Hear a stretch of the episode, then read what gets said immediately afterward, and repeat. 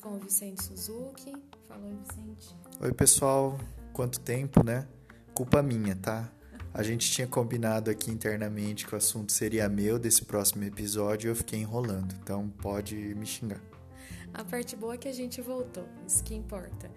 E aí, a gente estava conversando sobre a pauta desse podcast de hoje e como a gente tem trabalhado bastante com esse assunto, decidimos conversar sobre SCP, Sociedade em Conta de Participação. Então vamos definir aqui uns pontos básicos, Vicente, para a gente poder desenvolver, beleza? Então, o que, que significa SCP rapidamente? Vamos pular da, da parte teórica para a prática, a gente vai inverter um pouco, vamos falar para que, que ela serve, e daí a gente fala de algumas coisas mais teóricas que são relevantes para o mundo real, pode ser? Pode. Então, SCP, a maior parte dos empresários, empreendedores já ouviu falar. Pouquíssima gente ouviu falar em sociedade em conta de participação, que é um nome que não faz nem sentido. Então vamos direto falar sobre SCP, que é um tipo de sociedade que está previsto na lei. Ele não é tão comum como as limitadas, SAs por aí, mas é ótimo, é uma ótima alternativa para a estruturação de negócios e veículo de investimentos. Começando a falar então sobre alguns usos, é, que são muitos, mas alguns deles que a gente é, vê na estruturação de negócios do dia a dia. Um mais comum é nos empreendimentos imobiliários. Todo mundo sabe que, por exemplo, em loteamento e incorporação imobiliária, existem tanto na lei de incorporações como na lei de loteamentos aqueles impedimentos para que sejam comercializadas unidades ou lotes antes do registro do loteamento ou do registro da incorporação. Mas é natural que antes desse registro, por exemplo, na fase de projetos, de aprovação, os empreendedores, alguns, claro, é, trabalham com recursos próprios, mas outros eventualmente dependem de uma estrutura de capital, de um funding, de, uma, de levantar algum investimento. E como que é feito esse levantamento desse investimento? Muitas das vezes por meio de SCPs. Então, no mercado imobiliário em geral, é um formato muito comum é, de cap, é, captação de investimento para projetos imobiliários. Outro exemplo, ainda no imobiliário. Existe como você estruturar um empreendimento imobiliário sendo terrenista por meio de SCP.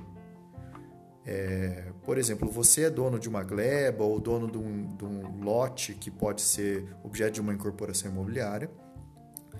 Quem quiser saber um pouco mais, lá no nosso site moreirasuzuki.com.br conteúdo, tem bastante artigo sobre isso, mas o meio de SCP é uma das formas em que o terrenista vira sócio participante. A gente já vai falar dos nominhos dos participantes da SCP, mas ele é sócio participante e a incorporadora ou loteadora, ela figura como sócio ostensivo.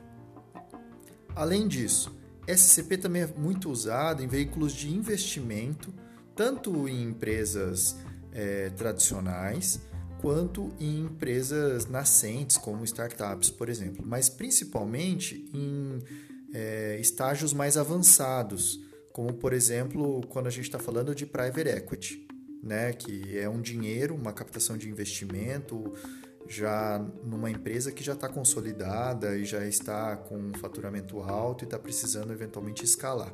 É quase a última fase né, do investimento. Nessas situações é comum que é, sejam estruturados. Claro que o Private Equity clássico é feito por meio de um fundo de investimento, que é um FIP, Fundo de Investimento em Participações, mas também existem estruturações de Private Equity ou qualquer tipo de investimento por meio de SCP. Por quê? Porque como a gente vai ver daqui para frente, uma das características clássicas da SCP é de ter sócios que não aparecem no negócio. Então, sócio que não quer correr o risco da operação. Vamos supor que você está investindo num negócio que tem um risco ou regulatório, ou tributário, trabalhista, enfim, de vários tipos. Você quer botar o dinheiro, quer receber lucro, mas não quer ter nenhum, nenhum risco da operação. SCP é um caminho.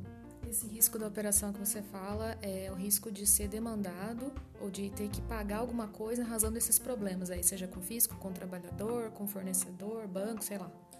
Isso, isso. É aquele risco, risco Brasil, né? Porque dentro da teoria clássica econômica capitalista, a gente deveria poder separar um tanto de dinheiro e participar do risco do negócio, no sentido de que se der certo, beleza, se der errado, eu perdi aquilo que eu investi. Mas no Brasil todo mundo sabe que não é muito assim, bem assim, né? Ah, eu vou investir esse tanto e é tipo all-in. Eu coloquei lá e se o risco, se o negócio der errado, é possível que todo o meu patrimônio, o meu e de todas as gerações futuras e impensáveis vai ser comprometido. Entendi. Por isso que a gente fala que talvez nessas situações que você mencionou não seja muito bacana formar uma limitada normalzona, que é o que a gente vê mais no dia a dia, e aí as pessoas podem pensar em estruturar uma SCP. Isso. Antes de falar sobre a limitar e tudo mais, vou dar mais um exemplo de SCP, é, que é um exemplo bem específico, mas foi muito difundido, que é a SCP de condotel. É, foi um dos usos mais comuns de SCP. Agora, a questão dos condotéis é, sofreu um baque, entre aspas, né, um aspecto regulatório por parte da CVM, que entendeu que as ofertas de condotéis precisavam ser registradas como valor mobiliário, por ser contrato de investimento coletivo, enfim. Mas era muito comum se formar SCPs é, submetendo a operação do condotel a um pool de locação, enfim, e os investidores do, do condotel figuravam como SCPistas e recebiam a rentabilidade decorrente daquele, das hospedagens que eram ofertadas lá pelo condo hotel. Mas, então, enfim, pense numa, num negócio, num empreendimento em que você seja um empreendedor e queira captar investimento daquele pessoal que está mais próximo de você, né, que não vou conseguir fugir do inglês, mas o pessoal chama de family and friends. Tirei o fools, porque fools eu acho muito depreciativo. E só que essas pessoas não querem entrar no contrato social contigo porque, afinal, eles não vão ter ingerência no negócio, eles querem receber rentabilidade. SCP é um caminho. Né? E existem muitos outros formatos, outro, outros muitos usos. Voltando naquilo que a Noro comentou, é aquela situação né, que Brasil Zil A figura societária mais usada no Brasil é a sociedade limitada. E o motivo de ela se chamar limitada é que o nome completo dela é Sociedade de Cotas por Responsabilidade Limitada. Por que isso? Porque a ideia dela, e ela existe praticamente no mundo todo, é que as pessoas possam separar uma parte de seu patrimônio numa entidade diferente que se chama pessoa jurídica, que nesse caso tem essa figura da sociedade limitada, colocar esse patrimônio nessa entidade e correr um risco. Se o negócio der errado, ela pode perder aquilo que ela investiu. Se o negócio der certo, ela vai ganhar dinheiro. Agora, se ela, o negócio der errado e consumir tudo aquilo que ela investiu, a não ser que ela tenha fraudado realmente o negócio, o risco está limitado.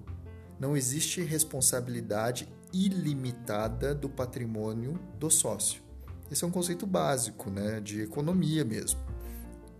Só que no Brasil não funciona assim, porque o judiciário, principalmente, tem muitas hipóteses em que os sócios são responsabilizados. Essa camada de proteção que em tese existiria numa limitada, ela muitas vezes quebrada ou, sei lá, né, levada ali água de ladeira abaixo por essas situações judiciais, né? Então, eventualmente o sócio pode responder com patrimônio próprio é, um, com relação a uma obrigação que foi assumida pela sociedade. Isso. É, vamos pensar a, a, limitação da limitada aqui no Brasil é praticamente como se fosse a película de uma bolha de sabão. É muito frágil, né? É, porque vamos pensar no trabalhista qualquer passivo trabalhista vai ser, se, se a empresa não pagar, vai para o sócio. É, no fisco, a gente também conhece bastantes hipóteses que, em que isso acontece. Não é assim tão frágil quanto a bolha de sabão do trabalhista, eu acredito, mas, é, bom, sabemos, né, que quando você não paga o tributo, pode ser que eventualmente você responda pelo patrimônio, com patrimônio próprio também. Quando é um modelo de negócio B2C, é, o, a, o Código de Defesa do Consumidor também prevê hipóteses de buscar no patrimônio dos sócios. Então é frágil. Né? No banco, todo mundo sabe que o mercado de crédito bancário aqui no Brasil exige a, a interveniência, na né? garantia pessoal dos sócios. Então, qualquer negócio no Brasil que é estruturado em cima de uma limitada fica com essa fragilidade. E aí a SCP surge como uma alternativa. Por quê? Aí vamos começar a falar um pouquinho de como que ela funciona. Na, numa SCP existirão sócios que são chamados de sócios ostensivos, pode ser um, classicamente é um, mas pode ser mais de um, e sócios que antigamente eram chamados de sócios ocultos e hoje comumente são chamados de sócios participantes. Até porque esse oculto, sei lá, remete a errado, né? Sei lá, alguma coisa assim. Oculto, se a gente for usar o conceito, é muito mais exato. Uhum. Só que tem essa pecha, né, de parecer escondido errado. E não tem nada de errado. Tá tudo certo. Não, tudo certo. Como que funciona então? O sócio ostensivo é quem vai aparecer perante a sociedade e o mercado. O sócio participante é o sócio que não vai aparecer. Nos exemplos que a gente deu, então, numa, empreendimento imobiliário, o sócio ostensivo vai ser a incorporadora, a loteadora, a empresa operadora de gestão hoteleira ou até mesmo a incorporadora, naquele caso, do, do, do terrenista. Quem vai ser sócio participante? Pode ser o terrenista, o investidor do condotel, o investidor do empreendimento imobiliário, ou é, no caso de qualquer outro, é, por exemplo, um private equity, é aquele cara que está dando dinheiro para escalar uma operação. Por que, que ele é chamado de oculto ou de participante? Porque ele está lá apenas e tão somente para investir e receber o rendimento. Isso, e receber o rendimento é, ele vai contribuir, mas ele não vai aparecer, não vai assinar contrato, não vai poder vender, não vai poder representar a sociedade, nem nada disso. É... Ah, Vicente, mas como que é isso? É uma sociedade que é... tem CNPJ? Como que eu faço para montar? Acho que seriam as perguntas que estão girando aí na cabeça. Então, assim, é uma sociedade que tem CNPJ, obrigatoriamente, hoje pela Receita Federal, mas ela não é, é de fato uma pessoa jurídica. Ela é um contrato de sociedade sem, tecnicamente falando, personalidade jurídica. Ela não vai registrada em nenhum lugar. Ela não vai registrada na junta comercial e não vai registrada na, no registro civil de pessoa jurídica. É um contrato, entre aspas, de gaveta. Mas tem uma vantagem, a Noro até vai poder falar. Embora ela não seja pessoa jurídica, embora ela não tenha esses registros, ela pode, é, para efeitos fiscais, ser, funcionar como uma, uma pessoa jurídica porque ela pode distribuir lucros e dividendos. Né? E todo mundo sabe que lucros e dividendos hoje no Brasil eles não são sujeitos à tributação. Exatamente isso. Então, quando a gente pensa no tributário de uma SCP, não precisamos fazer um raciocínio diferente daquele que a gente faz para uma sociedade qualquer, qualquer outra, né? A tributação é, bom, uma vez que você está de sócio, né, seja ostensivo, seja participante nessa SCP, significa que essa entidade, ela tem uma vida própria, tem rendimentos próprios, vai ser tributada mas, havendo esses rendimentos, que é o que o sócio participante deseja, né, o recebimento desses rendimentos, essa transferência ela não vai ser tributada por conta disso que o Vicente falou, porque vai ser uma distribuição de lucros e hoje, por enquanto, não temos a, tributação, porque essa, essa, esse rendimento, essa receita já foi tributada anteriormente. Isso. Para efeitos práticos, é, até tem a regulamentação disso. A escrituração contábil da SCP ela é feita toda na ostensiva, que é aquela que está operando no mercado. Ela tem, dentro da contabilidade dela, ela vai fazer uma contabilidade em apartado, que vai ter as entradas e saídas específicas da SCP. Essa SCP na escrituração vai apurar um lucro e esse lucro vai poder ser distribuído entre a ostensiva e os participantes na forma do contrato da SCP. Então veja, tem dois benefícios muito claros assim na SCP. Uma, proteção para os participantes, que tem assim uma chance muito pequena de virem a ser responsabilizados por riscos da operação.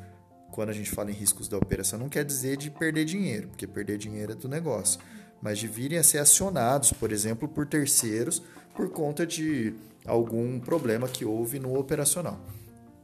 E também a possibilidade de receber ah, os rendimentos como lucro. Porque pensa, se não for por SCP, vamos supor que você vai fazer um investimento em alguma sociedade. Se for um investimento em equity, como o pessoal chama, em capital social, é, aí tudo bem, mas aí você tem o risco da operação, é, principalmente se estiver numa limitada bolha de sabão. Agora, se você for. Muita gente fala, ah, eu vou botar o dinheiro, mas eu não quero entrar ainda. Então pode ser um mútuo, um empréstimo.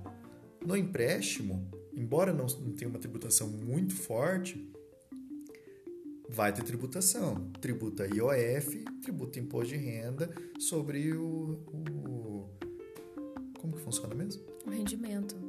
É, exatamente.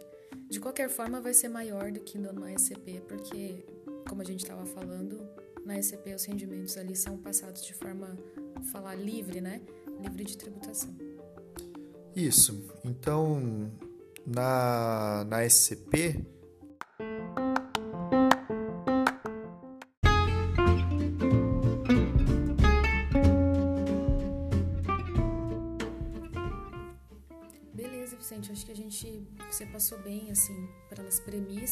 Eu acho que é importante a gente comentar o seguinte agora. É o que, que acontece quando. Quais são as limitações dessa SCP? O que acontece quando essas limitações são passadas, né, são ultrapassadas? Quais são as implicações práticas, assim? Então, quando a gente falou sobre o risco muito minimizado que o sócio participante tem em relação à operação, ele de fato é muito minimizado, mas ele tem um risco caso a SCP seja desqualificada, desconsiderada. Quando que ocorre isso? A lei traz um, basicamente uma hipótese que é quando o sócio participante deixa de ser só participante, ou entre aspas, oculto, e passa a aparecer perante a sociedade, perante o mercado, como se ostensivo fosse. Então, vamos supor, eu sou investidor, sou SCPista participante, mas eu começo a vender unidade do empreendimento imobiliário. Eu começo a aparecer em reunião representando a sociedade eu assino pela sociedade, eu tenho procuração da ostensiva.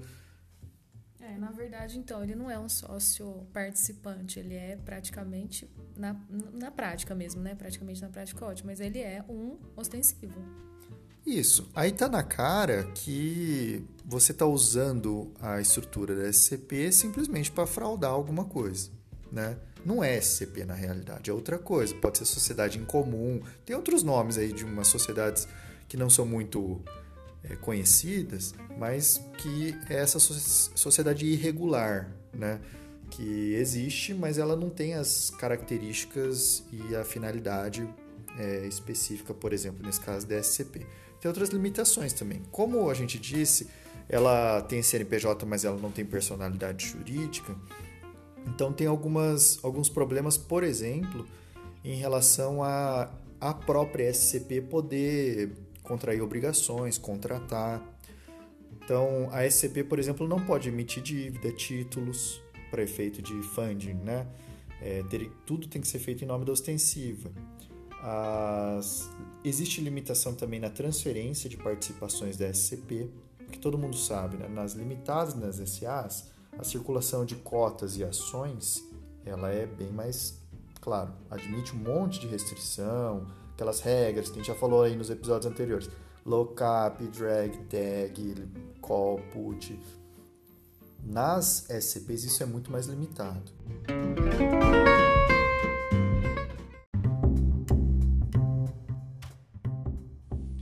Tanto a transferência das participações é, societárias da SCP é bastante limitada, mas principalmente, salvo disposição em sentido contrário no contrato social, a admissão de novos sócios depende, por exemplo, da unanimidade dos sócios. Então, a SA, claro, é a estrutura que permite maior liberdade e instrumentos de governança, ferramentas, Limitada também permite algumas, embora tenha algumas travas, como a gente já comentou, quórum, por exemplo, que tem quórums muito altos. A SCP é uma estrutura mais simplificada. Então a gente não consegue, dentro de uma SCP, colocar muitas ferramentas, muito embora principalmente as SCPs que são usadas para veículo de investimento em private equity, sejam contratos de 30, 40 laudas, prevendo uma série de, de situações é, justamente por quê? Porque os sócios participantes nessas estruturas nem se conhecem. Eles estão lá colocando dinheiro e esperam, pela própria essência do private equity, um evento futuro de liquidez, que pode ser uma venda para um, uma operação societária de uma consolidação, ou mesmo um IPO. Né? Então, a gente fala que é um instrumento simples, mas em última análise dá para fazer um monstro, entre aspas, de estruturação. Bom, Noro, eu acho que com isso pra, deu para dar um bom panorama do que é SCP pessoal. Com certeza, a gente passou então por as questões práticas, depois explicamos um pouquinho de uma maneira mais simplificada também em termos técnicos e quais são as implicações de, de as barreiras uh, legais serem ultrapassadas, né? O que, que isso implica no, no mundo real aqui para as pessoas que não usarem de forma correta uma SCP. Eu acho que as pessoas vão, vão, vocês vão conseguir entender e vão conseguir usar, porque a gente ainda não tem a mesmo, o mesmo tipo de, de uso, acredito, que uma limitada, né? E ela é super útil. Então, esse podcast eu acho que vai ser bastante prático para bastante gente. Isso. Dentro daquela. repetindo algumas coisas que a gente falou nas, no, nos episódios passados, a legislação nos dá uma série de ferramentas, né? de instrumentos, de estruturas que a gente pode usar dentro de. para colocar um negócio de pé de uma maneira adequada, alocando certinho os riscos que cada um quer tomar e que pode tomar.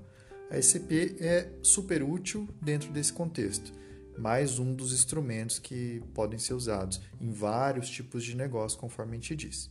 Beleza? Feito. Feito. Super bom. Valeu, Vicente. Até a próxima.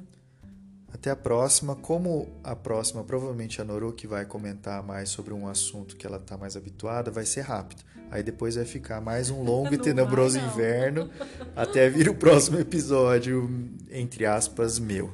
Não, não vai não. Boa semana, pessoal. Até!